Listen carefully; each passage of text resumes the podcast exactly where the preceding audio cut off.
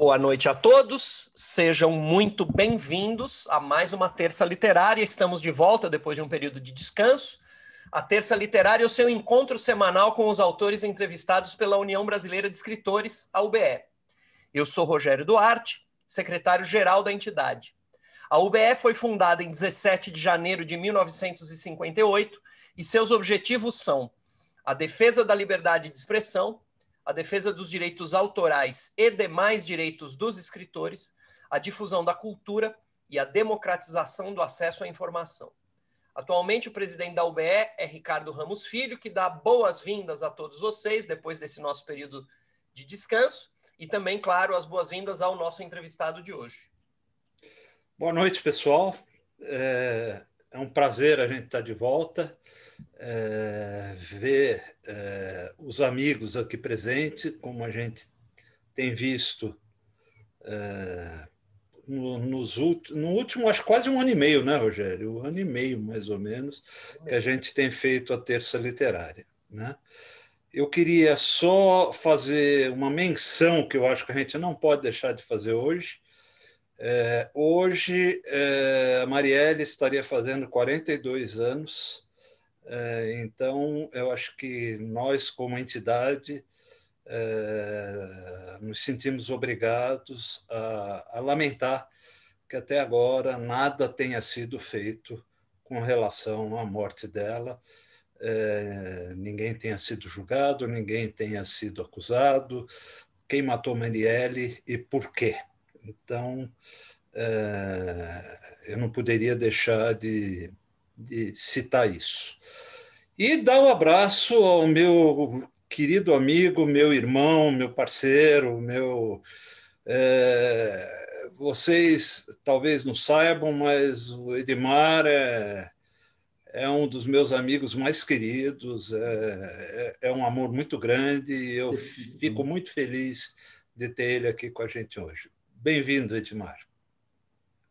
Obrigado, Ricardo. Agradeço a Agradeço pelo seu carinho aí, já, já emendo que é recíproco, viu, camarada? Você, você é meu irmãozão querido do coração. Eu fico muito feliz de estar aqui conversando com você, com, com todo mundo que está presente. E agradeço de coração, é uma honra estar aqui. Agradeço demais pelo convite. Obrigado. Obrigado. As entrevistas da UBE acontecem todas as terças-feiras, às 19 horas, como está acontecendo neste exato momento. Acontecem pelo Zoom com transmissão pelo YouTube. Todo o nosso acervo também fica disponível no Spotify, na Amazon e no Google Podcasts. Nosso entrevistado de hoje é Edmar Monteiro Filho. Ele recebeu diversos prêmios literários como contista. Vou falar todos aqui. Prêmio Guimarães Rosa, da Rádio França Internacional, Prêmio Cruz e Souza, da Fundação Catarinense de Cultura, Prêmio Cidade de Belo Horizonte, da Fundação Municipal de Cultura de BH, e o prêmio Luiz Vilela, da Fundação Cultural de Ituiutaba, de, também de Minas Gerais. É, foi segundo colocado no Mapa Cultural Paulista, edição 99, categoria Contos. Publicou vários livros. Então vamos lá: de poesia a lápis e Alma Úmida. É, publicou as coletâneas de contos Aquários, As Vésperas do Silêncio, Que Fim Levou Rick Jones, O Rei Condenado à Morte e Outros Contos e Atlas do Impossível. Publicou também a novela Azande, espero ter dito corretamente o, o, o título, e publicou o romance Fita Azul, eh, que foi finalista do Prêmio São Paulo de Literatura em 2012, na categoria Livro do Ano. Ele também coordena, coordenou oficinas literárias em várias cidades do país e participou dos programas Viagem Literária, da Secretaria do Estado da Cultura aqui de São Paulo, e Literatura Viva, promovido pelo SESI há nove anos publica a coluna Lereias. Assim, falei certo, Edmar? Ou é Lereias? Lereias. Lereias, perdão. Lereias no jornal A Tribuna de Amparo, com artigos sobre artes e literatura. Você é muito bem-vindo aqui hoje, Edmar. É, a gente faz assim: teu entrevistador é o Ricardo, ele te entrevista por cerca de 45, 50 minutos, e aí a gente abre para as perguntas do pessoal que está aqui na sala e para o pessoal que está no YouTube. E aproveito para dar uma boa noite àqueles que estão nos assistindo pelo YouTube também. Boa entrevista.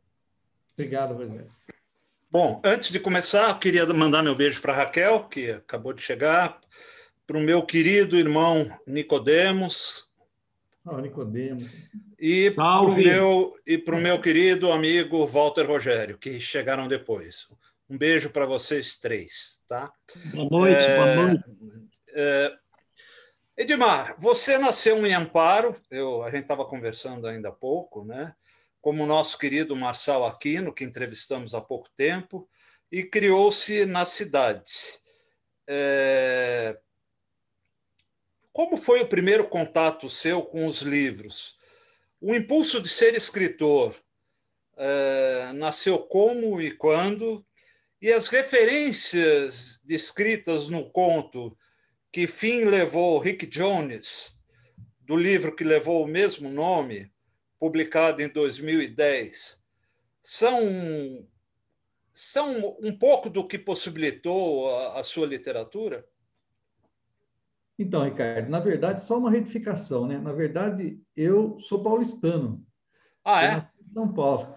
É, ah, é mas você se criou em Amparo, né? Ou não? Eu vim muito cedo para cá, então eu me considero, sempre me considerei mais amparense do que paulistano, né?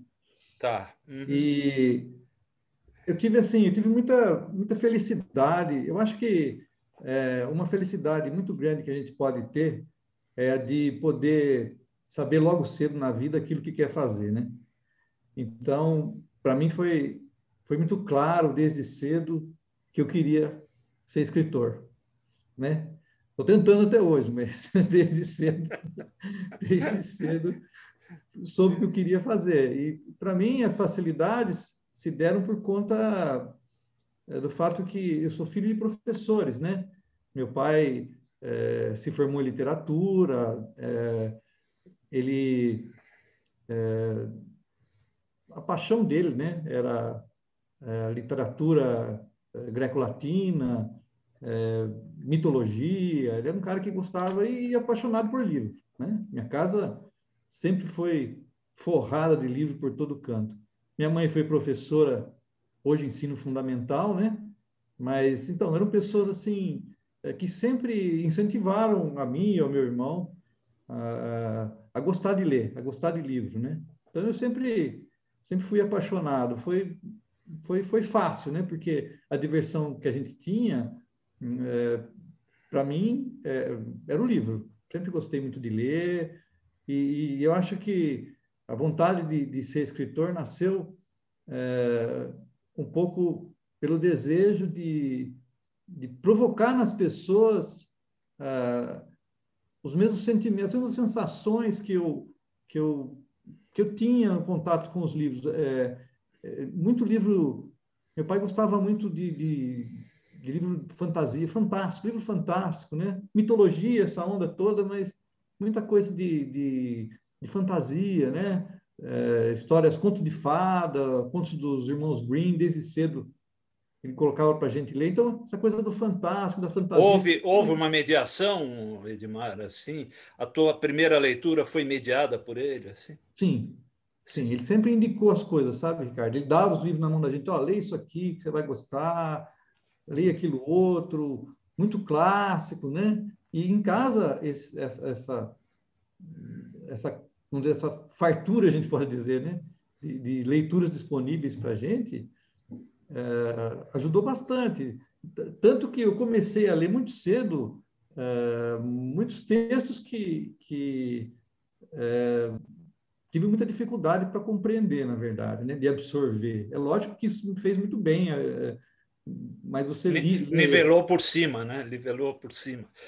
É, mas eu fico pensando, eu tive que reler depois uma série de coisas, tipo uh, Dickens, Olá, Flaubert, essas coisas que Dostoiévski, né? Ler Crime e Castigo com 13, 14 anos, né? Quer dizer, na verdade, aquilo é um, é um, vamos dizer, é um fermento muito poderoso, muito bem-vindo, né? Para quem é, quer se exercitar nisso depois. Entretanto, é, há necessidade de você voltar esses livros depois para você tentar absorver minimamente aquilo que está lá, né? Porque quando você tem 13 anos. Uhum. E nessa questão que você falou a respeito do, do, do Rick Jones, é, é, um, é, um, é um continho que eu, que eu gosto demais, porque. É, eu gosto muito, até porque eu acho que ele, a gente se aproxima muito ali. Ali você tem referências, Vic Morrow, você tem, você tem o, o Batman, que quando eu leio eu sei do que você está falando. Eu também gostava, eu também o sargento né, do combate, o Vic Morrow, né, quer dizer, então é, eu também acompanhei isso, eu também vi isso, né? E eu acho que essas referências também estão na minha literatura. Né? Você sabe que na verdade, essa história é interessante porque é, esse conto ele é assim, é muito querido para mim, né? Primeiro que na capa do livro está uma foto de infância, né? Tem até um livro aqui, ó, até deixei. Eu tenho aqui, ó, aqui. Aí, aí, ó. Essa fotinho que não dá para a gente ver, e somos eu e meu irmão brincando é, no quintal de casa lá, né? Montado uhum. num cavalinho de pau sem cabeça, né? Uhum. Ele ficava lá correndo pelo quintal, lá montado em cavalinho de pau, dando tiro para braço para cima, uma bobagem sem fim, né? Mas só que para a gente era, era, divertido demais, né? E o meu irmão, ele, ele incorporava esse personagem, que era o Rick Jones. Ele era o cowboy, né? O Rick Jones, ele incorporava essa figura e ele, é, todo dia, da, cada dia da brincadeira era um episódio.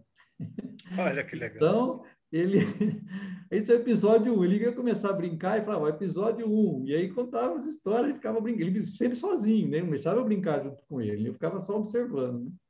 Uhum. E ele incorporou esse personagem aí. E aí, o que, a gente, o que, ele, que ele traduzia, né? E que eu tentava traduzir também nas brincadeiras, eram os filmes de faroeste que a gente assistia, né? Na televisão tinha lá o, o Lancer, tinha lá o Bat Masterson, tinha o... Bonanza, Bonanza, Big Valley, Big Valley, essas coisas. É, meu pai adorava Faroeste. Meu pai, o Homem de Virgínia, tinha esse também. Homem né? de Virgínia, isso aí. Meu pai adorava Faroeste. Então a gente via muito Faroeste em casa. E aí virou que meu irmão era incorporava esse personagem aí também, né? A gente via esses seriados na TV e tentava transportar isso aí para as brincadeiras depois. Uhum, uhum. Até que ele resolveu desistir de. Resolveu crescer eu herdei o, o equipamento dele de faroeste. bem bacana, né? Porque o chapéu dele era melhor que o meu, então foi bem. ah, Mas essas referências estão aí, Ricardo, justamente por uma questão afetiva mesmo, né? É, é gostoso a gente poder falar claramente da, da, das coisas que a gente é, viveu, né? É muito gostoso, é, é muito prazeroso, né? Na literatura. Muito legal transformar o passado em ficção. Né? Nossa, bom demais. É, você, é, Edmar, em determinado momento, é, abandonou o Banco do Brasil. Eu sei que você trabalhou no Banco do Brasil, você prestou concurso, foi funcionário do Banco do Brasil. Isso está, de certa forma, essa experiência retratada no romance Fita Azul, né? a gente vê um pouco dessa experiência. É, é, e a partir daí você foi se dedicar aos estudos, né? É, é voltou, eu tenho impressão, eu estou fazendo uma suposição, né? É, voltou aos estudos, ao fazer pôde se dedicar mais ao fazer literário. Como que foi essa passagem? Como que que você, vamos dizer, de um de funcionário de, de um, do Banco do Brasil conseguiu se libertar disso e virar, virar quase que só escritor. Então é interessante essa é interessante essa o que aconteceu, né? Porque é, na verdade eu me formei muito cedo em ciências biomédicas. É. Me formei em ciências biomédicas aí em São Paulo, na Paulista de Medicina, né? E aí eu queria ser cientista, queria ser escritor, mas eu queria ser cientista para segurar a onda financeira, né? E, e escrever história, né? Quando chegou a, a, no momento de, de, vamos dizer, pensar profissionalmente como escritor, né? O meu pai começou a botar um pouco de areia nessa história. Falou, ah, mas... Porque meu pai escrevia poesia também, meu pai era um pouco... É, um pouco triste pelo fato de não ter podido é, se dedicar só a isso. Se dedicar a isso, a, a, a estudar e, e, ensinar literatura e escrever, né? E ele foi funcionário público a vida inteira e isso é, mexeu muito com ele, sabe? Deixou ele um pouco triste. E eu tinha isso aí comigo, né? E ele, mas ele falou para mim, olha, eu vai ser difícil. Você tem que arrumar uma profissão aí, faz uma profissão, vai segurando a onda, tal. E eu segui um pouco esse conselho. Aí fiz ciências biomédicas. Só que daí, quando eu me formei, eu também não conseguia emprego. Estava difícil demais, né? Fiquei quase um ano desempregado. Até que um dia ele chegou para mim, né? Falou, oh, escuta, tá muito legal aí, mas, né? Até quando você vai ficar aí? E aí? Aquela pressionada, né? Aquela uhum. pressionada. Que, na época, eu fiquei extremamente magoado. Né? Nossa, imagina, meu pai estava me expulsando de casa, né? Nada disso, né? Ele simplesmente falou, oh, vai trabalhar, camarada, não vai ficar nessa onda até quando, né? E eu, aí, o que que eu fiz? É, eu me lembro bem disso daí. Eu e um amigo que nós tínhamos aqui em Amparo, que eu tinha aqui em Amparo, a gente pegou um compasso e colocou aí o pininho do compasso em Amparo e foi abrindo o círculo assim, tava, tinha sido abertas, tinham sido abertas as inscrições para um concurso do Banco do Brasil, e nós fomos abrindo o compasso assim para ver o lugar mais próximo de Amparo que tinha para a gente ir. E o lugar mais próximo que tinha era lá na fronteira de Minas com Goiás. E aí fizemos um círculozinho, caiu lá, eu fui para lá, fiz a inscrição lá, fiz meu exame lá e passei. E aí fui para lá. Aí rodei um pouco aí pelo Brasil. Depois, quando eu não aguentei mais trabalhar no banco, é, fui trabalhar no judiciário, fui funcionário do, do TJ de São Paulo durante 13 anos. E, mas esse tempo todo escrevendo, né? Escrevendo direto. Uhum. Aí o que aconteceu? O meu sonho era voltar a estudar, porque à medida que o tempo foi passando, né, eu queria estudar literatura. E queria também estudar história, que era um outro sonho que eu tinha, né? Eu sempre gostei muito de história, né? Aí, quando eu, eu cheguei aqui em Amparo de volta, depois de 25 anos depois né, disso tudo, né, ter rodado bastante, feito uma porção de coisa, foi que finalmente eu consegui é, voltar a estudar. Aí fiz meu curso de História, me formei em História, aí fui fazer mestrado, aí consegui fazer mestrado em Literatura, né? Estudar o Graciliano, né?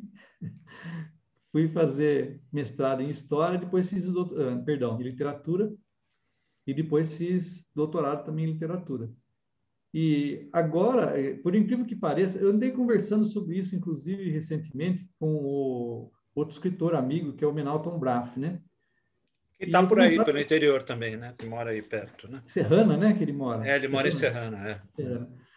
E eu conversei com ele a respeito de uma dificuldade que eu estava tendo, porque é, por conta de ficar na academia um certo tempo, um longo tempo, aliás, né? É, parece que mudou um pouquinho a chave. Eu estava tendo uma dificuldade imensa em escrever ficção, né? É, e demorou um pouquinho para eu poder voltar a fazer coisa. Tanto que eu estou trabalhando hoje com muitos projetos que eu tinha eh, já há algum tempo, né? Coisa nova, eu estou começando a pensar em fazer agora, quer dizer, um bom tempo depois. Né? Eu fiquei um tempo travado. travado. E, é, e o Menalto falou assim para mim, não, eu falei com ele já faz um, algum tempo, né? Ele falou assim: não, leva isso aí, leva pelo menos uns cinco anos para você conseguir fazer você deu aquela animada, né? Não, você pode ficar tranquilo, daqui uns cinco anos você volta a escrever de novo. Não, pelo amor de Deus. É, sempre foi um caminho longo, viu, Ricardo, para poder hoje dizer que eu posso trabalhar, escrever é, à vontade, vamos dizer assim, mas é, quanto mais tempo você tem, parece que mais difícil fica. É, é eu acho que talvez porque eu gosto de trabalhar sob pressão, não sei. Agora a pressão não está muito grande, não estou trabalhando muito. Fica mais difícil, eu concordo. Eu achei que com a pandemia eu ia trabalhar mais, trabalhei menos. É, não, não, não funcionou. Então, acho e que você tem, você tem razão essa questão da pandemia também, né, Ricardo? Na verdade, tudo que está mexeu muito, mexeu muito com a cabeça da gente, né? Entristece a gente. É, e você passou por uma experiência muito negativa, né, com a, com a, com a pandemia, Sim. né? Quer dizer, é. Então ainda tem tem isso aí que também atrapalha um pouco, né? Quer dizer, mas é, deixa eu te fazer uma pergunta que eu acho que eu a gente já conversou a respeito, mas eu não, não perguntei, não cheguei a fazer, colocar para você em termos de pergunta. Né? Embora o romance Fita Azul tenha feito sucesso, né? sido finalista do Prêmio São Paulo, que não é pouca coisa, né? É, em 2012, é, você parece ficar mais à vontade escrevendo prosa curta. Né? É, estou certo. É, e emendando uma outra pergunta em cima disso, é difícil conviver com o gosto mais geral que privilegia os romances? É, como é essa coisa do para você essa coisa do contista não ser, pelo menos para o grande público, tão respeitado como romancista? Ah, Ricardo, eu, eu gosto de contar história, né? Cheio de contar uhum. história. E eu acho que uma coisa com relação ao conto é que eu sempre eu comecei com eu comecei fazendo poesia e, e, e logo em seguida já já comecei a escrever conto porque é, eu acho que a oportunidade que eu primeiro que eu acho que o conto é um espaço fantástico de experimentação, né? Experimentação formal, principalmente, né? E quando eu comecei a experimentar a leitura de alguns contistas, tipo Cortázar, que para mim é o é o pai, né? É o meu pai, é o pai literário, né? Cortázar, Borges, esses argentinos todos malucos aí, né? Uhum. É, quando eu comecei a experimentar, na, na, a escrever contos, é, eu estava muito mergulhado também em toda essa onda da literatura fantástica, né? lendo muito. É, Gabo, lendo... né? Sim, sim, lendo muito Gabo, lendo Miguel, Miguel, Miguel Ângelo Astúrias, né? O... Todo esse pessoal da, da literatura fantástica é, me pegou bastante nessa época, né? E quando eu mergulhei na literatura do Cortázar, tal, eu percebi que essa coisa da, da do, do, fantástico, do, da literatura fantástica, do conto maravilhoso, era a minha praia, porque é, é a, era uma possibilidade de, primeiro, tematicamente, assim, vamos dizer, é, era a possibilidade de você uh, trabalhar com essa questão da, da dissolução da realidade, né? É, assim como esses caras fizeram um pouco isso para é, para mostrar essa, essa realidade que estava se desmanchando por conta da, de tantas ditaduras, do processo que estava acontecendo na América Latina naquela época, né?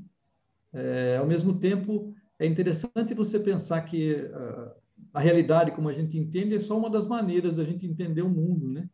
E que a fantasia, o fantástico, é um, um universo impressionante para você trabalhar, para você imaginar, para você criar, né? Então, eu comecei é, a escrever esses contos, né, é, pensando nisso. Por quê? Por que, que eu acho legal o conto, né? Primeiro, porque formalmente você você tem muita liberdade para trabalhar, sabe? E, em segundo lugar, porque é, a todo momento as situações estão impressionando, né? A sua imaginação, a sua sensibilidade, né? E, e na poesia e no conto você pode trabalhar isso aí é, sem, sem a necessidade de, de, de, uma estruturação mais ampla, mais, mais demorada, mais cuidadosa, como você tem que fazer com o romance. O Fita Azul, na verdade, começou como conto, né? Eu escutava algumas historinhas que minha mãe contava e misturava com algumas coisas que acontecia comigo. Eu comecei a escrever conto, né?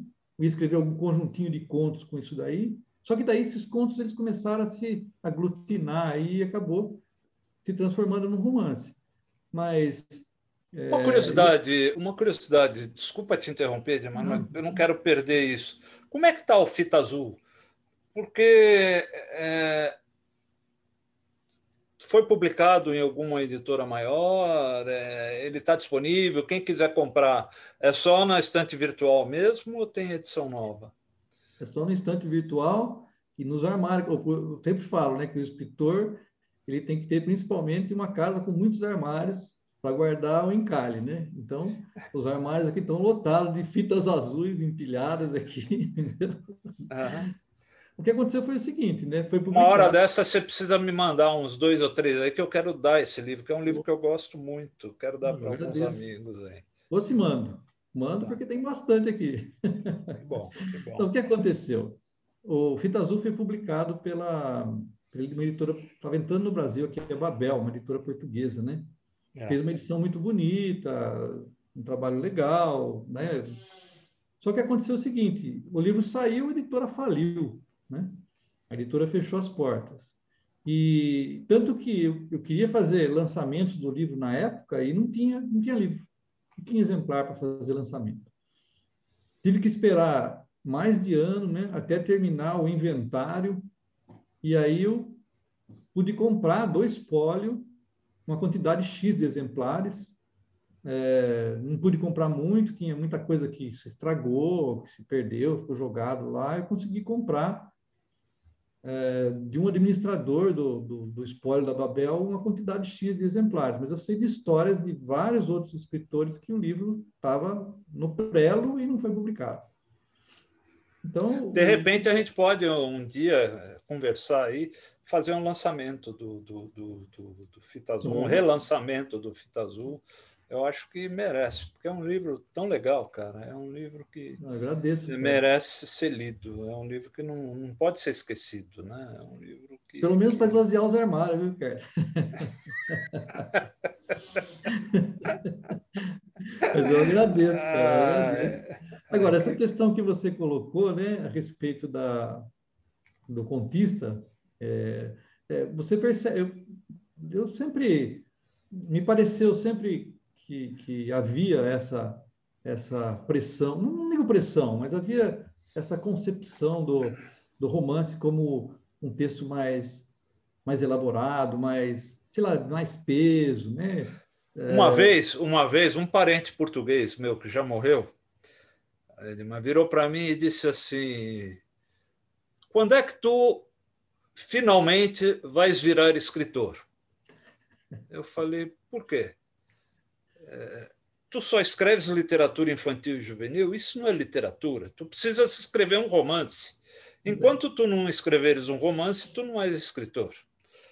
Então, isso eu, eu vi na, na, naquela época. Mas você sabe, eu estou escrevendo romance, eu levei a, a, sério, eu falei, não, realmente eu preciso virar um escritor, eu preciso, escrever, é, eu preciso escrever um romance para poder me assumir como, como, como escritor. Né? Mas é, parece que é uma coisa muito generalizada nesse sentido. Né? É, é quase do senso comum né? que, que, que livro é romance. né? É, e você sabe, se você, você pega, por exemplo, é, eu sou, para mim, o maior escritor brasileiro é Guimarães Rosa. Para mim, a Ieda lá, a Ieda deu torto para mim lá. Eu acho que... Mas tudo bem. Eu não, né? o Neto, não eu.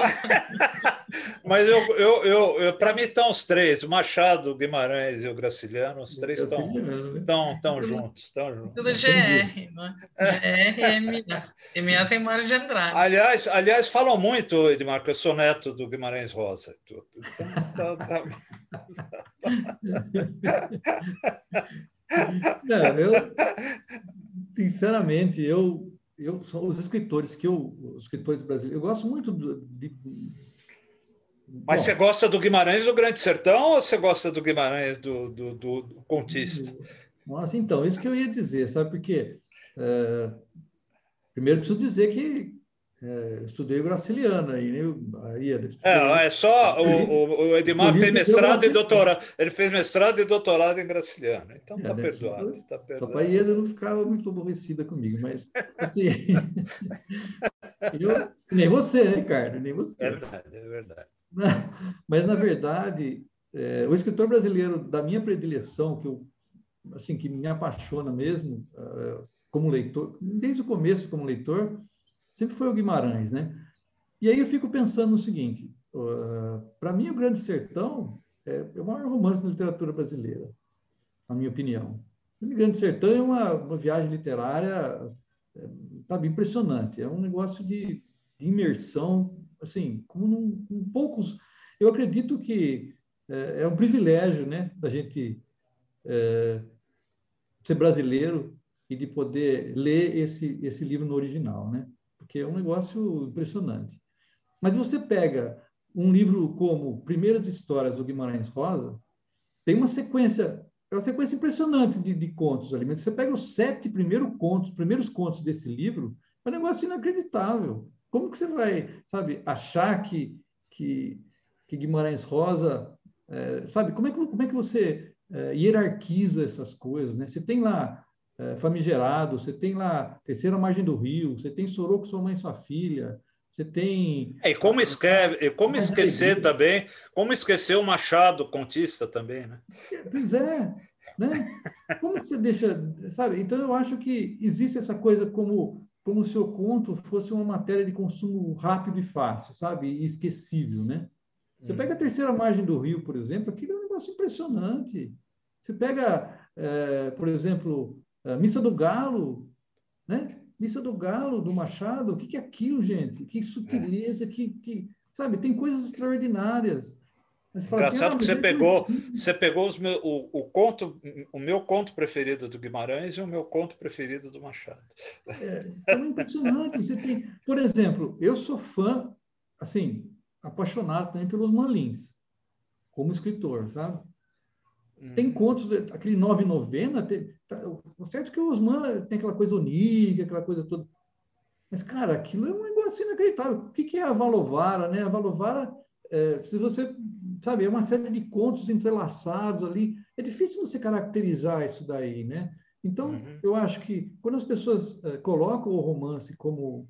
Uh, são coisas diferentes, né? Eu falo assim, ah, a poesia, como diria o Caetano lá, que a poesia é superior à prosa. Acho que não, não cabe muito isso daí. Acho que depende, sabe, depende do escritor que está fazendo, né? E a gente lida com isso, né, Ricardo? Eu, eu agora, por exemplo, eu estava começando a preparar um livro de contos, né? E, e o Aércio uh, Consolim, né? Um grande amigo, grande escritor também, né? Eu conversei com ele e falou assim, o jeito que ele fala, assim, falou, escreve um romance.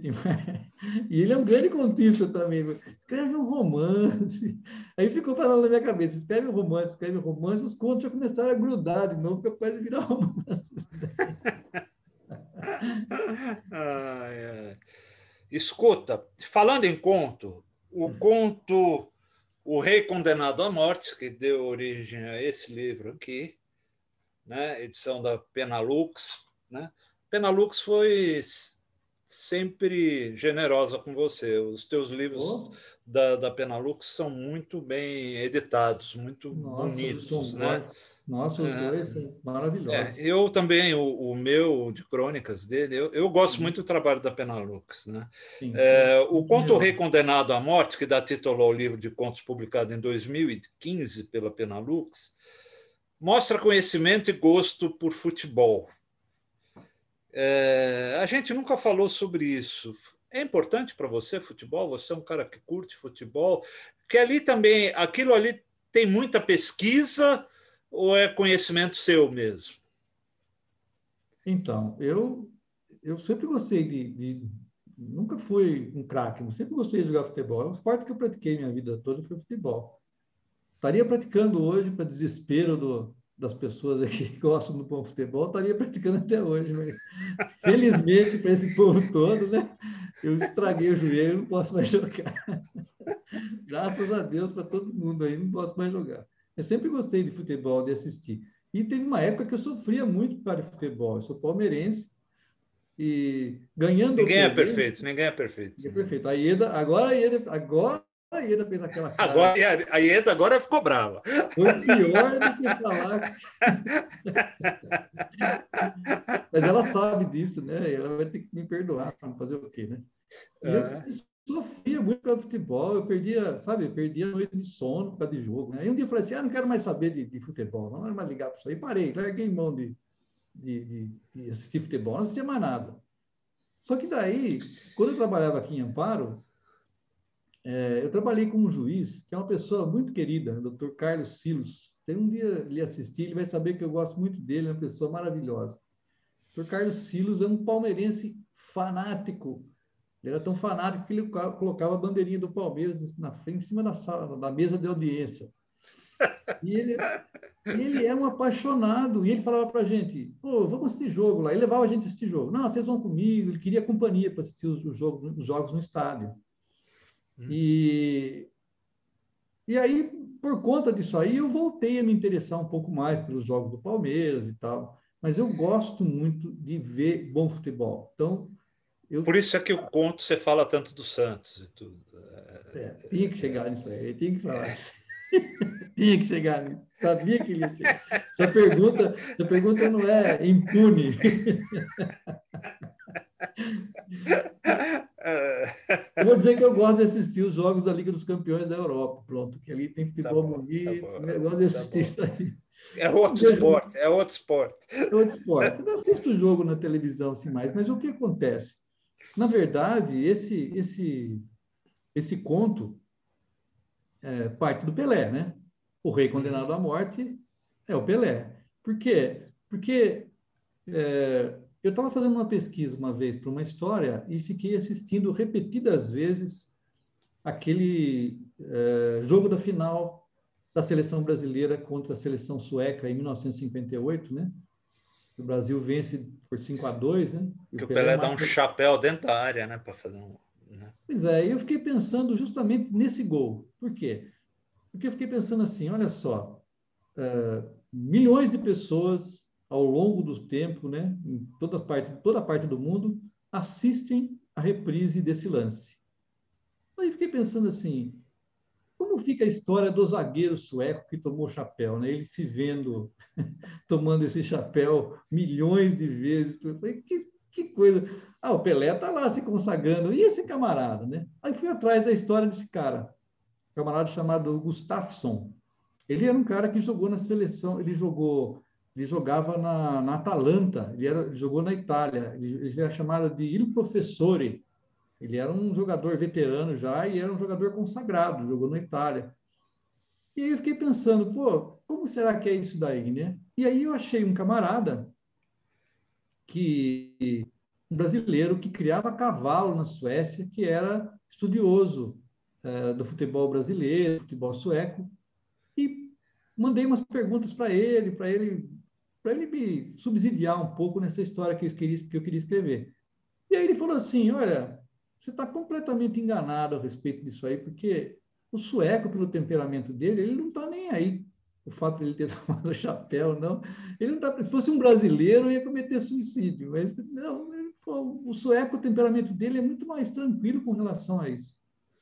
Mas daí eu fiquei na minha cabeça com, a, com essa coisa e fiquei pensando, o Pelé, que era um jogador magistral como ele foi, quantos lances do Pelé são repetidos diariamente na, na, nas televisões aí pelo mundo inteiro. Eu falei assim, eu quero contar a história não do Pelé, eu quero contar a história dos jogadores que foram humilhados pelo Pelé. Então aí resolvi, aí fui pegando os personagens. Lembrei do Andrada que tomou. Lembrou do Andrada. O Andrada aparece bem no conto. Né? O Andrada tem uma história interessante também, porque o, o Andrada virou agente da, da, da polícia é, lá Argentina. da Argentina, da repressão argentina, né? Inclusive, ele é acusado de ter assassinado dois militantes lá, né? Então, uhum. ele coube certinho a minha história, né? E tem, lance, tem, aquele lance famoso do Pelé, que, ele, é, que, que, é o chamado gol de placa, né? Aquele gol que, que rendeu uma placa lá no Maracanã por conta do, da, da, do lance que ele, que ele fez um jogo contra o Fluminense. Tem aquele famoso gol que não existe imagem né, filmada, que é aquele gol que ele fez contra o Juventus. Então eu fui pegando todas essas essas historiazinhas aí, contei uma historinha, montei aí uma historinha é, para contar essas essas esses episódios, né, de, de, personagens que foram humilhados pelo Pelé, para tentar ver um pouquinho do outro lado, né, porque, porque, o Pelé é gênio, todo mundo sabe, né. Agora eu queria, né, quero ver como é ficou aquele povo todo. Os coadjuvantes. Nem sempre por opção, né? Dizer, geralmente não por opção. Que legal. Escuta, é, o, o ler o, o, o, o autorretrato né, que está no, no, no, no espelho esférico, não é isso? O autorretrato? Autorretrato de espelho esférico. Isso do Atlas, autorretrato em espelho esférico, do que está no Atlas do Impossível. Vocês veem que eu tenho tudo do, do, do Edmar aqui, né? Tá, tá nesse livro daqui, que é outra edição bonita da, da Penalux, é, daqui de 2017, né? é, dedicado a, e, também ao Ronaldo Cajano e a Eutânia. Né? É, é um conto. É, cadê?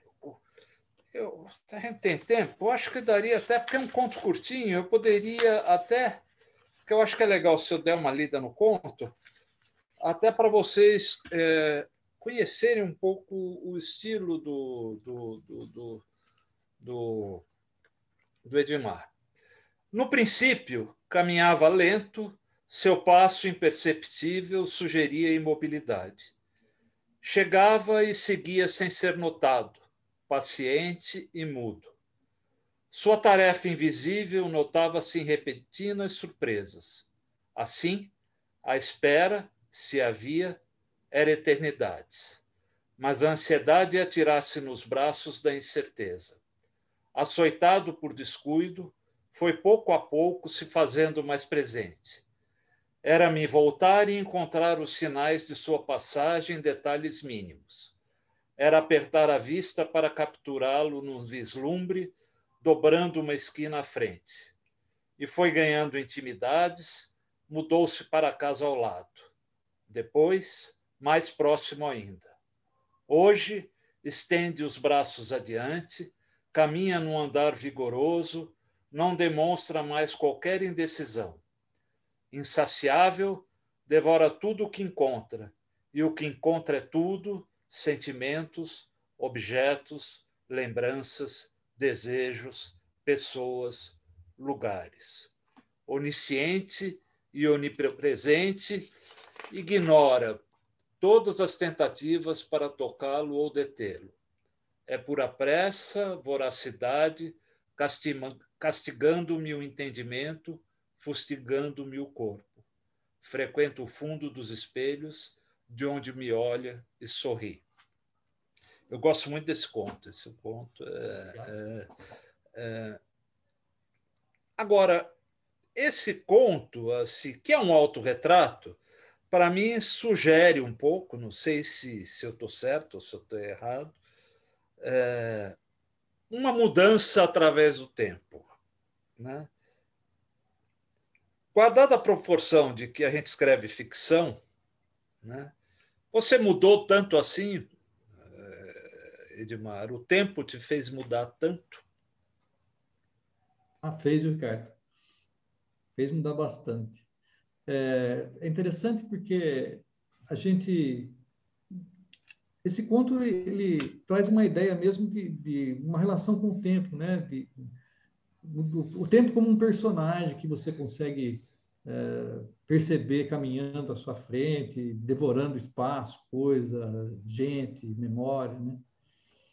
E eu, normalmente a gente vê dessa forma, né? A gente vê essa coisa sutil, daqui a pouco você está lembrando de coisas que, que ficaram para trás e você não percebeu direito, né? É, o movimento dessas coisas, né? Ficando para trás. E, mas eu, eu identifico alguns momentos da minha vida de mudanças uh, radicais. E essas mudanças não são mudanças tipo mudei de emprego, mudei de casa, uh, me separei ou me casei são mudanças uh, interiores, assim, em que eu me examino e percebo decisões que eu tomei de, de, de, me transformar em outra pessoa. Eu não quero mais ser o que, que eu sou agora, eu quero ser algo diferente. Então, eu percebo essas duas ou três situações da minha vida, dois ou três momentos da minha vida em que eu resolvi me transformar. espero que tenha sido melhor, mas eu acho que é, esses, esses momentos trouxeram transformações é, muito profundas na minha vida, né? É, uma, no momento em que eu, eu me vi sendo carregado pela vida numa direção é, que eu percebi que, que eu não queria, eu quis fazer uma operação ali que me custou muita dor e sofrimento, mas que eu consegui. E uma mais recente, em que eu estava meio pelo contrário agora, né? Naquela, naquela ocasião eu estava muito convicto do que eu queria e, e mais recentemente foi o contrário, eu estava muito perdido e estava precisando me agarrar em alguma coisa, me prender em alguma coisa, né? E, e aí resolvi tomar algumas decisões, assim. Então, essas coisas marcadas, né, de, de, de mudança. Eu acho que a partir desses, vamos dizer, desses cortes uh, bruscos, eu acho que eu acho que eu mudei. Me considero uma pessoa muito diferente. Eu olho para o antes e o depois, eu, eu acho que, que mudou muito, viu, Ricardo? Eu acho. Não sei. Legal. Eu acho. Percebi isso. Rogério, eu vou indo. Não sei como é que você está aí de pergunta, mas eu ainda tenho tanta pergunta aqui. Eu vou fazer mais uma, tudo bem? Beleza. Edmar, eu sei do seu gosto. Essa pergunta eu acho que o Rogério vai gostar. Sei do seu gosto pelo rock, da sua coleção de vinis, é, do clube de vinil da cidade aí de Amparo. Até que ponto a música é importante para você? Fale um pouco sobre esse gosto. Ah, amigo, eu faço tudo com música. A música para mim é, é, não vou dizer que é uma inspiração, né? Que parece que você está é, a, a, música está presente em. Você já veio até ver show aqui em São Paulo e não me procurou, que, que é uma coisa que me deixou muito ofendido. Fui ver um show, fui ver um show do seu sósia lá, fui ver o, o Dave Gilmore. É. Sósia agora, né? Sósia agora. mas, mas, cara, é, eu, eu, eu trabalho, né, eu escrevo ouvindo música sempre. É, agora, com essa pandemia aqui, eu boto o meu vinil ali, sento na varanda praticamente todo dia, só quando está muito frio, quando não dá mesmo, mas sento ele na varanda para ouvir meus vinis, vinis, não sei se é vinis ou se é vinis, mas sejam os discos, né? Cara, isso eu faço praticamente todo dia. Gosto de, de, de botar música para escrever, sempre gostei. Principalmente uh, a música que me assim que melhor funciona para mim para escrever tem que não pode ter silêncio eu preciso de, de música não pode ter letra porque me atrapalha a pensar mas eu gosto muito de música eu gosto muito desse jazz europeu tipo da ECM sabe eu gosto de um jazz assim um pouco mais tranquilo é, ou uma coisa assim mais mais radical, que é, é, aquela onda do Hearts of Space, não sei se você conhece, é uma, é uma rádio americana, de uma música. O pessoal. É, é uma música ambiente que se fala, né? Isso, essa coisa de música ambiente, New Age, o pessoal é, ficou meio pejorativo, né? Mas na verdade é uma música experimental, bacana para você pensar e tal. Ou é isso, ou é esse jazz Europa para escrever. Mas no dia a dia, se eu saio daqui, vou ali na esquina, eu tô com fone de ouvido, ouvindo música o tempo todo, cara. E, e, e a música, ela tem uma, para mim, ela tem as músicas são muito marcadas nos momentos da minha vida, sabe?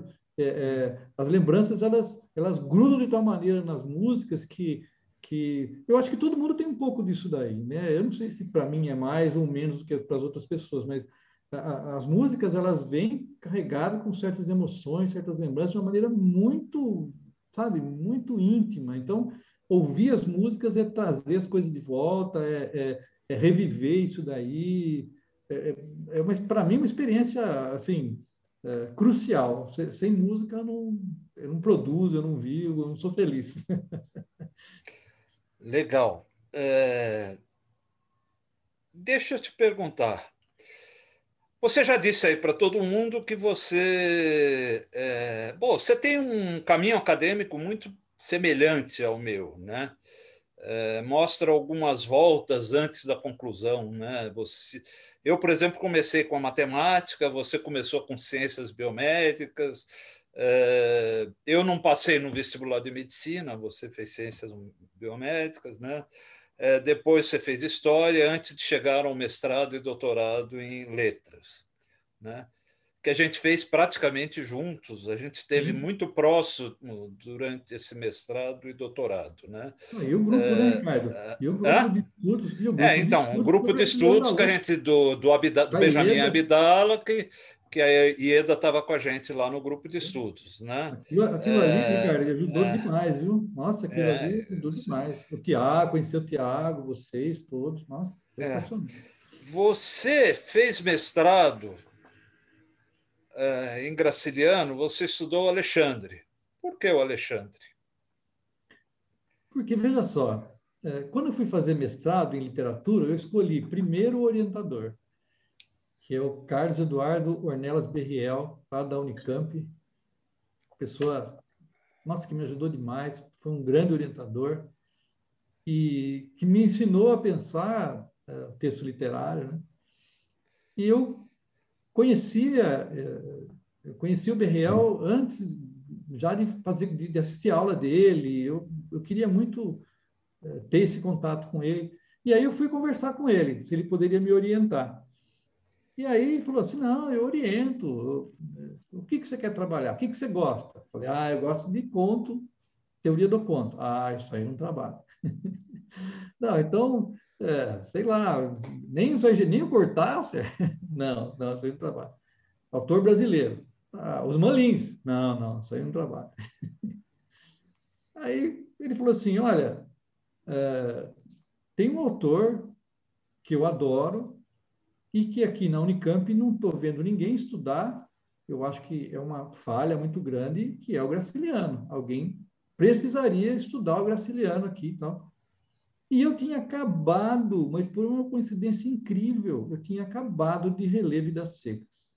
Acabado de reler, coisa de uma semana, foi um negócio impressionante.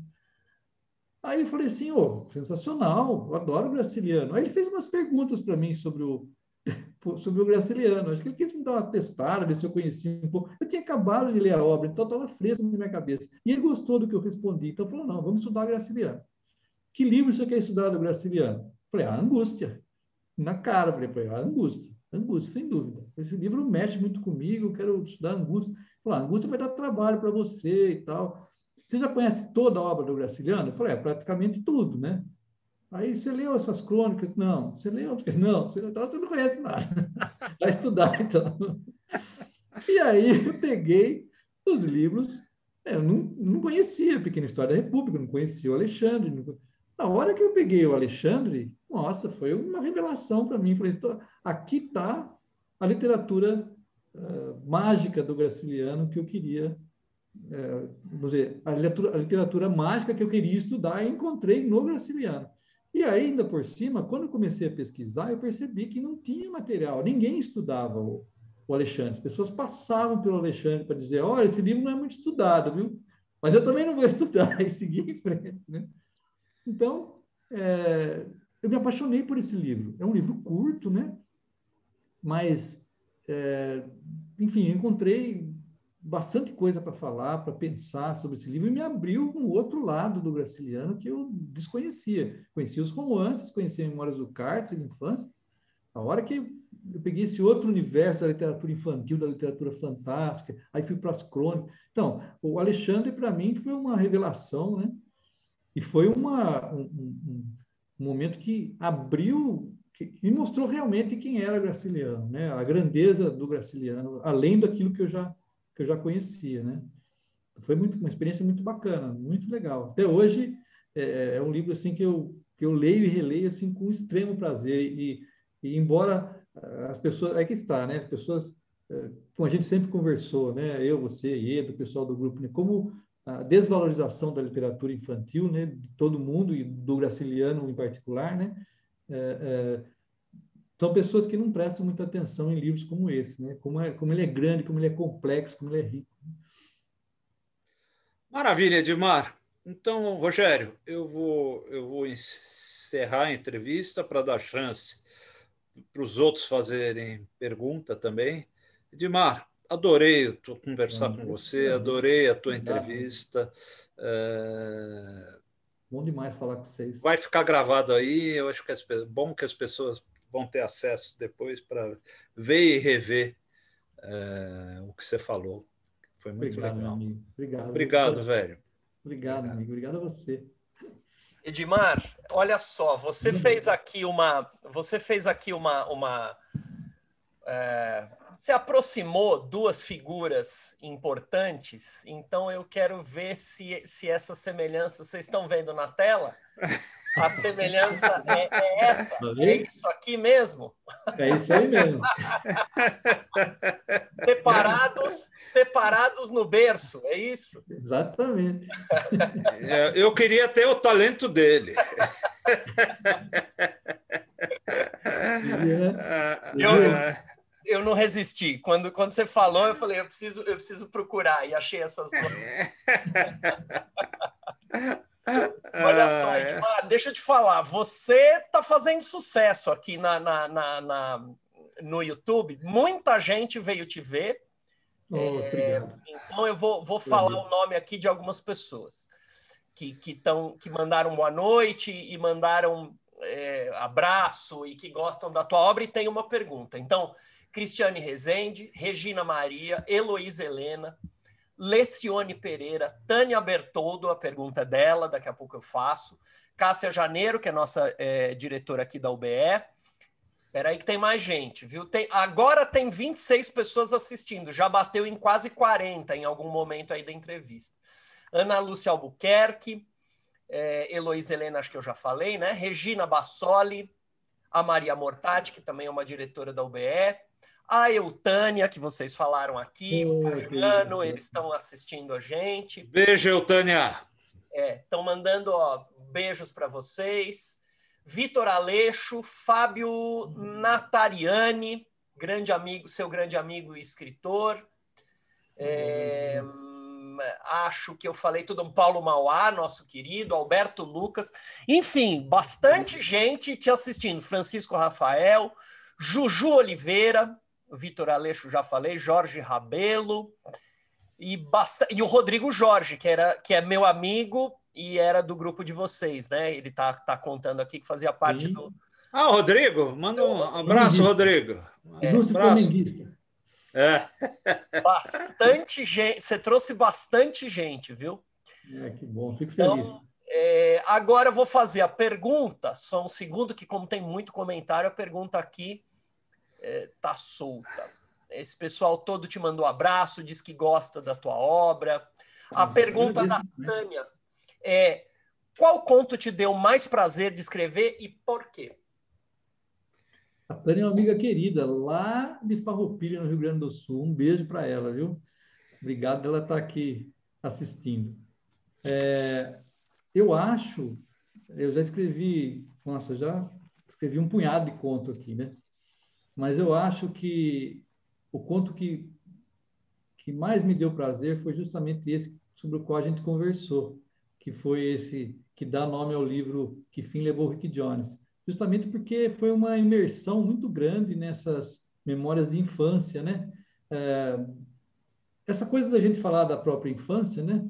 É, já é uma espécie de um é, é um batidão, vamos dizer assim, né? Todo mundo quer contar a infância, mas eu eu quis eu quis mexer um pouco com isso, porque o conto fala um pouco sobre sobre o fim da infância, na verdade, né? É, é uma historinha uma historinha interessante, porque vou contar rapidinho para não, não, estender demais aí, né? É, quando eu era criança, eu estava lá é, em casa uma noite e sentado na sala assistindo televisão e de repente nós vimos na janela da sala um rato, um rato, mas era um rato robusto, né? não era um ratinho, era um rato poderoso, era um rato monstro ali. E aí aquilo foi um susto, né? E aí o rato estava ali, desceu essa janela, dava para um, um, tipo de um quintalzinho pequenininho que tinha ali, mas nós demos uma volta para procurar o tal do rato. Quando nós chegamos para baixo dessa janela, foi um choque, eu e minha mãe. Não, estávamos só os dois em casa, meu pai e meu irmão mais velho não estavam. Quando nós chegamos ali, foi um choque, porque tinha, não tinha um rato, tinha uma porção de ratos esses é, saía um cano da rua ali, eu não sei o que, que houve ali, era um ninho de ratos, sei lá. Eu sei que tinha uma quantidade impressionante de ratos, gente, mas era, era todo mundo, tudo aqueles bichos andando ali. E minha mãe desesperou, né? Desesperou não sabia o que fazer. E aí, pá, me veio da cabeça, porque tinha, minha mãe tinha uma série de roseiras ali e ficava sempre uma mangueira, um esguicho ali. A ideia foi pegar os guichos, o esguicho e mandar água nos ratos, né?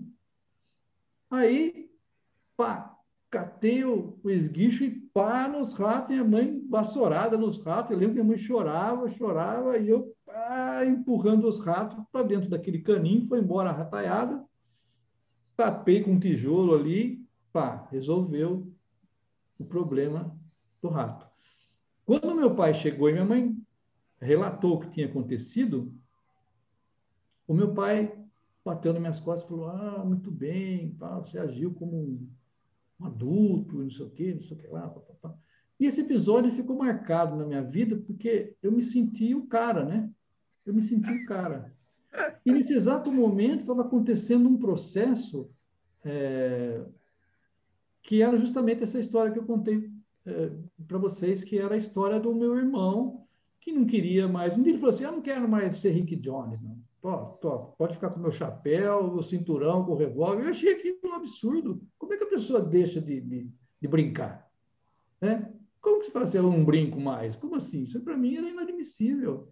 Falei, como que o cara. Aí fiquei, sabe, de cara virada. Adorei que deu o chapéu dele, que era bonitão, né? Adorei. Só que achei um absurdo aquilo lá. Como é que a pessoa deixa de ser criança de um dia para o outro? E, curiosamente, esse episódio do rato, muito tempo depois, é, me mostrou o que tinha acontecido com ele, né? Porque daquele momento em diante, as coisas parecem que perderam um pouco a graça, as brincadeiras, tudo, né? Parece que quando meu pai me tratou ali, mostrou para mim que eu tinha tido uma atitude, né, de, de adulto, vamos dizer assim, aquilo parece que mudou alguma coisa, né? E aí eu fiquei pensando naquela, juntei um pouquinho com aquela história do flautista, né? Do flautista de Bremen, que encantava os ratos e na verdade, ele estava levando a infância embora, né? Levando as crianças embora. Então, fiz uma, uma mistura disso aí tudo, mas é um negócio que ficou muito marcado, é, essa questão do fim da infância para mim, sabe? Como eu, como eu senti, como eu lamentei esse fim da infância, mas de repente muda um negócio em você e é irresistível, né? É irreversível. É por isso que eu gosto dessa história. Legal. É, tem bastante gente perguntando lá no YouTube, mas a, a gente tem aqui na sala Raquel Naveira, então, vou fazer o seguinte: a Raquel vai fazer a pergunta, ela pode abrir o microfone dela, está sempre conosco aqui. Boa noite, querida Raquel. Aí depois eu volto para o YouTube. Pelo que eu estou entendendo, o Nicodemos também tem uma pergunta, né, Nicodemos? Está com a mão levantada. Já, já, já, já, gente, eu vou, vou fazer assim. Então, primeiro a Raquel, depois eu faço uma, umas duas ou três lá do YouTube, e depois a gente volta para o Nicodemos. Boa noite a todos. Já estava sentindo muita saudade das nossas terças-feiras literárias. E, Edmar, muito bom ouvir você, sua trajetória. E quando você falou de duas coisas que foram também meus caminhos e que eu amo, que são a confluência, vamos dizer assim, da história com a literatura. Você chegou a fazer mesmo curso de história e pelo que eu vi na pós-graduação, você já entrou na área da literatura. Mas eu pergunto, é, na história, quais foram assim alguns temas que mais chamaram sua atenção na história do Brasil ou na história universal e algo que serviu de pano de fundo é, histórico para os seus livros? Raquel, obrigado, viu? Obrigado pela pergunta. É, então, o que me, o que me chamou a atenção sempre, sempre principalmente o que me chamou a atenção quando eu comecei a fazer o curso de História, foi justamente é, é o campo da filosofia da história, né? De, dessa... Para mim foi uma... Eu acho que, não sei, para muita gente da minha geração, né? A história é aquela coisa que estava no livro lá, né? Fulano a batalha de não sei quem, a queda de não sei o que mais, o rei fulano de tal. E quando, quando eu comecei a, a aprender e a entender, né, primeiro a participação das pessoas comuns nos processos históricos, né? E segundo, é, como essa como essa questão da construção da, da, da verdade dentro do, da, da historiografia é um negócio importante, essas coisas mexeram demais comigo, né? Tanto que é, o meu curso de História ele foi um curso é, eu queria fazer bacharelado, houve uma alteração no curso, eu acabei fazendo licenciatura, é, e na metade do curso é, houve um problema com a instituição lá. Não teve um problema, foi uma alteração de, de direcionamento e uma série de professores que eu admirava muito acabaram saindo por conta de problemas uh, orçamentários, problemas lá de adequação para determinadas exigências do MEC, enfim, nesse mérito, mas o curso mudou completamente. E, então, da metade do curso em diante, é, ficou faltando para mim muita coisa daquilo que eu estava gostando de estudar e de aprender, né? Então, o que, que eu fiz? Quando eu terminei o curso de História, eu fiz uma especialização. Fiz uma especialização em História Cultural. E nesse, nessa especialização, a gente mergulhou muito nesse universo, sabe? Da, da, da música, dentro da, do significado da música dentro da história, uh, a gente estudou as cidades, né? É, a transformação das cidades, a gente, assim, campos da cultura, diferentes campos da cultura ligados a, a, a, ao ensino da história, né? E quando chegou ao final do curso, eu tinha que apresentar um trabalho e, e nessa época eu, eu, eu tinha vários interesses, né? Muito amplos, né? Aquela questão da, da, metodologia, né? da disciplina de metodologia, é, que assim vai direcionando você a escolha do, do, do, do um tema, né? a maneira de trabalhar. Aquilo ali estava assim, me incomodando um pouco, e eu lembro de ter conversado é, com um, um, professor que, é, que era o João Miguel, que era o meu professor de filosofia de história, né? que acabou assim, me ajudando muito nessa questão da metodologia. E ele disse o seguinte para mim, falou, olha, aí eu apresentei para ele um monte de ideia que eu tinha, um monte de tema, eu quero estudar a Guerra do Paraguai, quero estudar não sei o quê. Ele falou para mim, olha, é, essa ideia que a gente tem de pegar os grandes temas, né, muitas vezes é enganosa, né? O que é interessante, o que é, é, é às vezes desafiador você fazer, é você partir de alguma coisa que está muito próxima a você e pensar a história a partir disso, né? Não você quer construir uma, sabe, uma, construir um texto, construir alguma coisa uh, em cima de um, um, fato que é bastante estudado. Pega alguma coisa pequena que você conhece uh, e trabalhe esse tema, sabe, um tema original. Trabalhe isso daí com profundidade, que você vai tirar desse pequeno episódio, né? Pequeno entre aspas, né? Você vai tirar desse episódio né, as conclusões que você precisa para pensar a história realmente.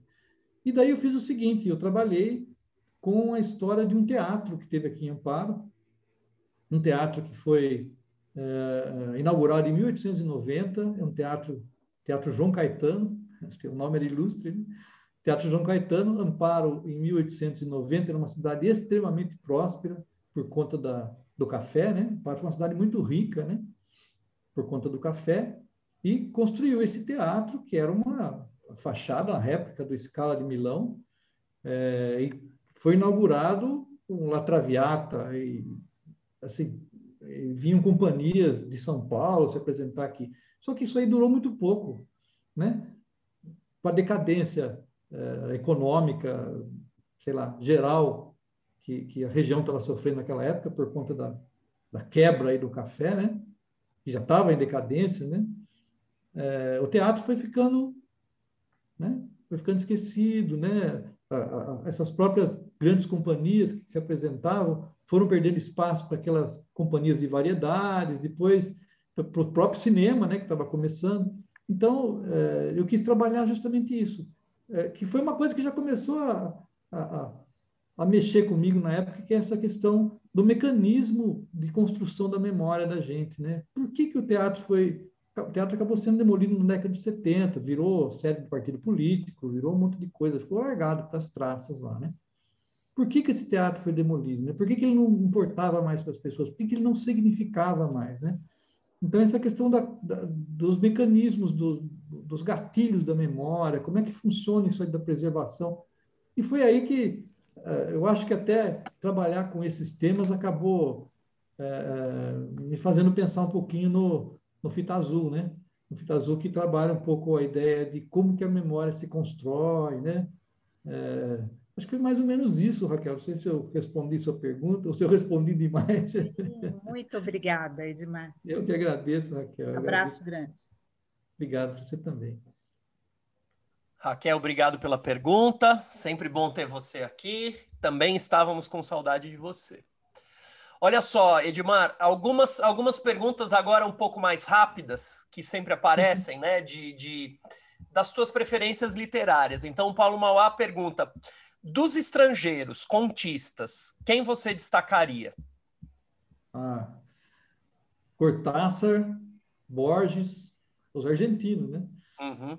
Gosto do Ricardo Piglia também, principalmente, ó, dos estrangeiros, principalmente esses três, que foram os caras que, que me influenciaram. Mas eu gosto também do Guy de Maupassant, gosto do Chekhov, gosto dos, dos russos também gosto bastante, mas principalmente principalmente esses dois argentinos, Borges e Cortázar. Isso aí para mim estão lá no lá no topo. Legal. Essa, essa pergunta, acho que não sei se eu falei, é a pergunta do Paulo Mauá, que é nosso diretor aqui da, da, da UBE. O teu amigo e meu também, Rodrigo Jorge, pergunta o seguinte: a linguagem acadêmica, especialmente a linguagem dos textos de crítica, influenciou teu processo criativo ou você consegue separar da literatura? Acho que você falou um pouquinho, né? Se você puder falar mais um pouquinho dessa questão da linguagem. É, eu acho, sabe, é, eu acho que, na verdade, eu acho que são, eu converso às vezes com o Ricardo sobre isso, né? É, eu acho que o grande, para mim, né, a grande dificuldade do, do, do texto acadêmico é a necessidade da referência, né? Você tem que construir uma ideia, né? Você tem que trabalhar com, com o conhecimento que existe a respeito do tema que você está trabalhando. Você tem que trabalhar com o conhecimento que existe e a partir disso daí você, né? É, criar algo novo no caso do doutorado ou você discutir esses temas, né? Abordá-los, mas sempre com uma questão muito criteriosa, uma questão de muito método, né? E a literatura dá uma liberdade para você fantástica a esse respeito, né? Você é, você trabalha os seus temas da maneira que você bem entender, né? Você pode virar de ponta cabeça a própria linguagem, né? Sem que haja prejuízo algum. Então, eu senti... É, eu senti... Desculpa te, desculpa te interromper, só amarrando, porque tem a ver com exatamente o que você está falando. O Jorge Rabelo Mendes pergunta: onde fica o crítico quando o autor aparece? Acho que é isso mesmo que você está respondendo, né?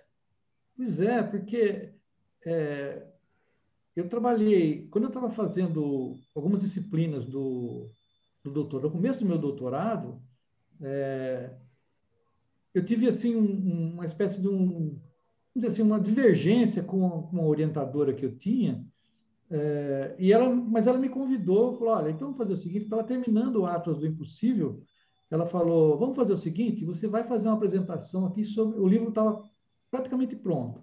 Ela falou, vem aqui falar como autor, porque estávamos discutindo é, questões bem profundas a respeito de, de da crítica literária, enfim, a nossa temática era bastante, bastante teórica, né? Então, você vem aqui falar como autor.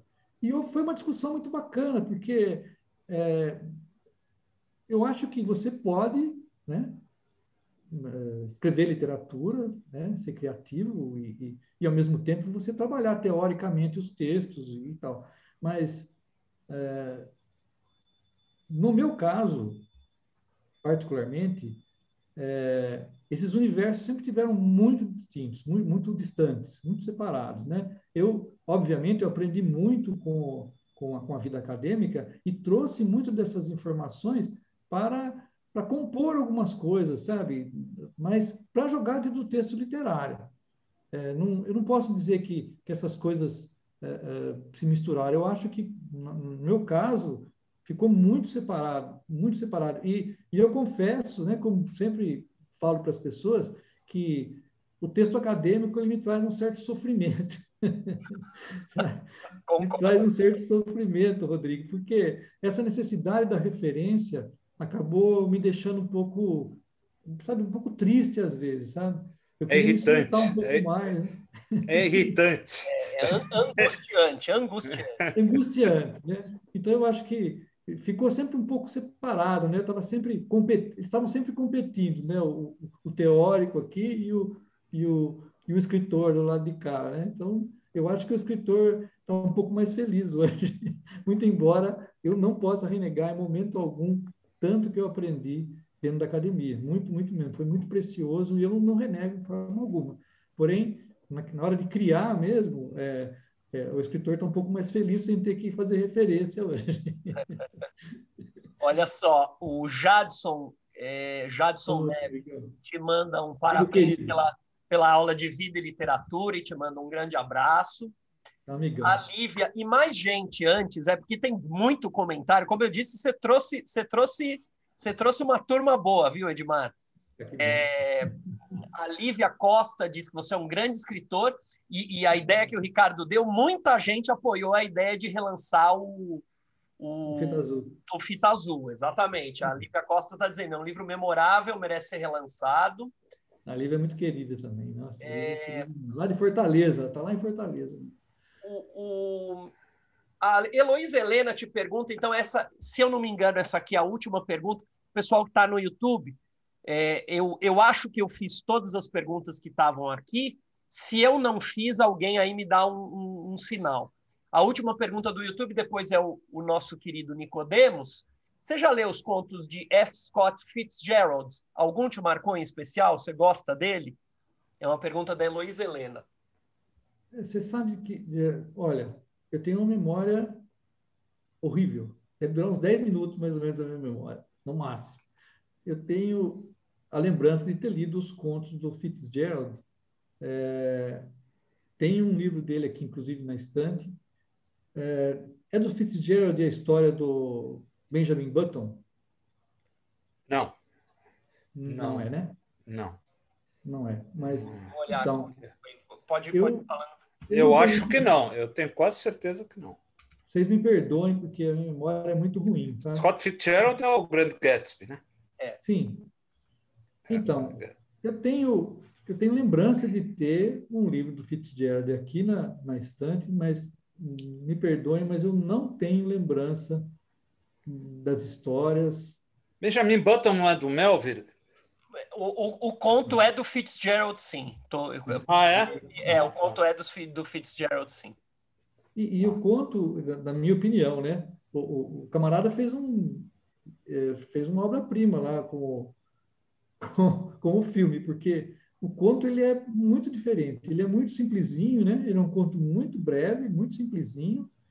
E, e o livro é uma coisa, né? Evidentemente, são linguagens diferentes, claro, mas é, eu gostei muito mais do livro, do, do, do, perdão, do filme do que do conto, né? O conto, eu lembro que eu comprei na época esse, esse livro justamente por causa desse conto. E, mas não, não, não me pegou. Não me recordo também se existem, se me perdoe, Luiz, se existem outros contos assim de qualidade no livro, eu não não consigo me lembrar. Não, honestamente. É, a, a Tânia está dizendo que você é muito carismático, tem muitos amigos e que todo mundo sempre aprende com você e agradece a oportunidade. Imagina, eu que agradeço. Ricardo, aconteceu uma coisa inédita hoje que eu preciso registrar lá no YouTube elogiaram o entrevistador. Oh. Elogiaram... Com muita justiça, com muita justiça. Então, eu acho que eu li todas as perguntas. Ah, não, tem uma última e aí a gente vai para o nosso querido Nicodemos. É muito difícil criticar o próprio trabalho literário, pensar, sendo tendo a formação em literatura. Essa pergunta é do. Peraí, desculpa. Essa pergunta é do. Desculpa, desculpa, do Jorge Rabelo Mendes. É. Não, eu acho que é, a gente já faz uma crítica feroz, né? A hora que você está escrevendo, né? Que ali, ali é eu é, sou um, extremamente crítico com as coisas que escrevo. Nossa, é um sofrimento porque a coisa não anda, fico enroscado às vezes em umas coisas, às vezes numa frase, às vezes numa palavrinha que eu quero trocar. Então, essa crítica eu acho que se exerce já no momento da, da criação, né? Depois que está pronto, eu pessoalmente também não gosto de ficar olhando muito, não. Enquanto não publica, você vai mexendo. Eu tenho um livro pronto, já faz uns bons anos, uma história de cangaceiro, que eu, hoje eu gosto, até gosto, né? Já, já desgostei muito, mas hoje eu até gosto. Era um livro de é, quase 200 páginas, hoje era uma novela de 80. tanto que a tesoura funcionou ali, foi jogando coisa fora, jogando, daqui a pouco vai desaparecer, por isso que eu não estou lendo mais ele. Então, eu acho que é, eu, em particular, sou muito rigoroso com relação a isso. Agora, essa questão uh, crítica no sentido mais acadêmico, uh, para mim não funciona dentro do meu próprio texto, porque, uh, eu, como eu falei, está né, tá bem, tá bem separado. Aí eu mando sempre para as pessoas darem uma olhada. A minha Regina aqui é sempre uma, uma da, das primeiras leitoras, né? se não é a primeira leitora. Esse, meu grande amigo Jadson também, sempre conto com a, com a, com a tesoura dele lá, né, com, a, com os olhos de águia dele para criticar, para olhar. E, e, e, queria fazer uma homenagem aqui também para uma pessoa que é uma pessoa muito querida, o escritor Luiz Roberto Guedes, poeta, figuraça, letrista, figura maravilhosa, uma pessoa que eu gosto muito. Esse cara me ensinou, é, é, aprendi muito com ele, conversando, mandando textos para ele, que ele criticou sempre com muita generosidade, com muita paciência, esse cara me ensinou muito, muito sobre como criar, como cuidar do texto, sabe? Queria deixar registrado isso aí, que é uma pessoa muito querida. Mandar um abraço para ele, se ele estiver assistindo. Legal. Muito bem, não, não teríamos uma maneira melhor de encerrar a noite de hoje com uma pergunta do nosso querido e saudoso Nicodemos. Nicodemos. É você, Nicodemos. Saudoso Prazer, é bom. Opa, saudoso é bom. É o desaparecido, né? Apareceu, reapareceu. É, bom, é uma alegria muito grande estar aqui, né? Realmente, eu, é, esse ano é um ano terrível para todos nós e para mim em particular foi muitas perdas, perdas, perdas, perdas. Estou tentando submergir. É, é uma alegria estar com Edmar, Edmar Monteiro Filho, grande escritor, grande saísta, né? É, quero agradecê-lo de público o belo pós-fácil que ele escreveu para um lançamento da, da nossa editora Letra Selvagem, um novo lançamento aí, do autor é, Leandro Carlos Esteves, né? Memórias é, de um melancólico delirante, que está no prelo, viu, Edmar? Com oh, seu belo pós-fácil, vai sair vai sair no pós-fácil, porque é demais. Não, dá sair, não daria para sair com prefácio, senão o cara não ia querer ler, ler o livro. Ah. Só o teu pós-fácil já ia consumir toda a energia do leitor. Uhum. É, mas eu queria apenas assim registrar que o Edmar me surpreende muito. Não conhecia, nunca tinha conversa, ouvido o Edmar falar, embora sejamos amigos, né? Uhum. Por correspondência, ele fez a resenha de um dos meus romances que publicou na Lereias, né? E é uma curiosidade que eu tenho, como que um intelectual, um escritor desse porte, né, consegue, né, ficar numa cidade como Amparo, ali, né, escrevendo uma bela coluna que poderia ser, que deveria ser reproduzida nos grandes jornais brasileiros, né, sobre literatura, obras de arte, com conhecimento, com profundidade e uma linguagem acessível. Né? Eu, eu quero te elogiar, Edmar, por isso, por essa tua postura digna, né? é, rara, porque geralmente as pessoas querem estar sob os holofotes, né? querem mostrar o que não tem, muitas vezes, e você, com essa sua simplicidade que foi estampada aqui nessa entrevista, né? realmente você, para mim, é, confirma a impressão que eu tinha de você. Eu queria, não é bem uma pergunta, a pergunta que eu faria já fizeram, os, os companheiros aí já fizeram, essa relação entre crítica e ficção. O Edmar diz que não tem memória. É interessante isso, né? Porque quando a gente lê os textos, quer frutos de pesquisa, quer os ficcionais, ele vai nas minúcias. Então, eu fico perguntando como que é, né? Não ter memórias, eu também tenho memória muito fraca, né? como é que é que a gente resolve isso ao fazer um texto, quer de, de ensaio, que, que pressupõe pesquisa, né? É, conhecimento acumulado e tal, né? organização né? do conteúdo, e a ficção. Né? A ficção lida com a, com a mentira, né? com a mentira, com a invenção, então é mais fácil resolver. Então, muito obrigado, Edmar, obrigado, Ricardo Ramos Filho, né, que está proporcionando ao Brasil essas entrevistas, esses momentos raros né, de descoberta, descoberta de grandes talentos e valores e de confirmação de outros. Né? Muito obrigado, queridos. Beijo para você, Nicodemos. Queria, queria agradecer, agradecer demais ao Nicodemos pelas palavras carinhosas, pelo, pelo carinho. O Nicodemos é uma pessoa muito querida mesmo, sabe? A gente toda vez que a gente conversou, ele sempre foi muito generoso, muito muito amigo. Então também estou tendo a oportunidade de não vou dizer pessoalmente, né, porque não é pessoalmente ainda, mas estamos, pelo menos a gente está se vendo um pouquinho, podendo conversar um pouquinho. É um prazer, uma alegria. Eu agradeço demais pelas suas palavras, viu, Nicodemos? Eu, eu não sou tudo isso, não. É só é, a questão é, da, da... Primeiro, essa questão da organização é um pouco... É, o que salva, né? É o que salva porque é, minha memória, ela, ela, ela registra algumas... É, é acho que para todo mundo é assim, né? Registra coisas que, que você nem imagina que estão registradas ali e às vezes você vai buscar coisas que você precisa e não acha. Então, eu sou muito minucioso com a relação da organização. De, de, eu tenho muito papelzinho para todo canto, daqui a pouco eu pego essa papelada toda, digito tudo. Meu computador tem muita coisa aradinha, né? muita trecho de coisas, ideias que eu pego. E, e sempre que eu vou escrever essas, essas colunas, colunazinhas, né? eu, eu procuro vou atrás dessas coisas, sabe? Antigamente eu guardava muito em pasta, tem uma papelada imensa guardada aqui. A Regina daqui a pouco vai me despejar de tanto papel guardado que tem aqui. Mas é, essa, essa coluna é uma, é, é uma oportunidade né, para mim de, de, estudar, né? Estudar os autores, estudar os livros, poder ter contato com livros bacanas, como os livros do Nicodemos, o livro do Carlos Esteves. As pessoas né, falam, oh, saiu tal livro, tá, às vezes você tem oportunidade de ler, sempre é gostoso você escrever para dialogar com o autor, dialogar com a obra, né?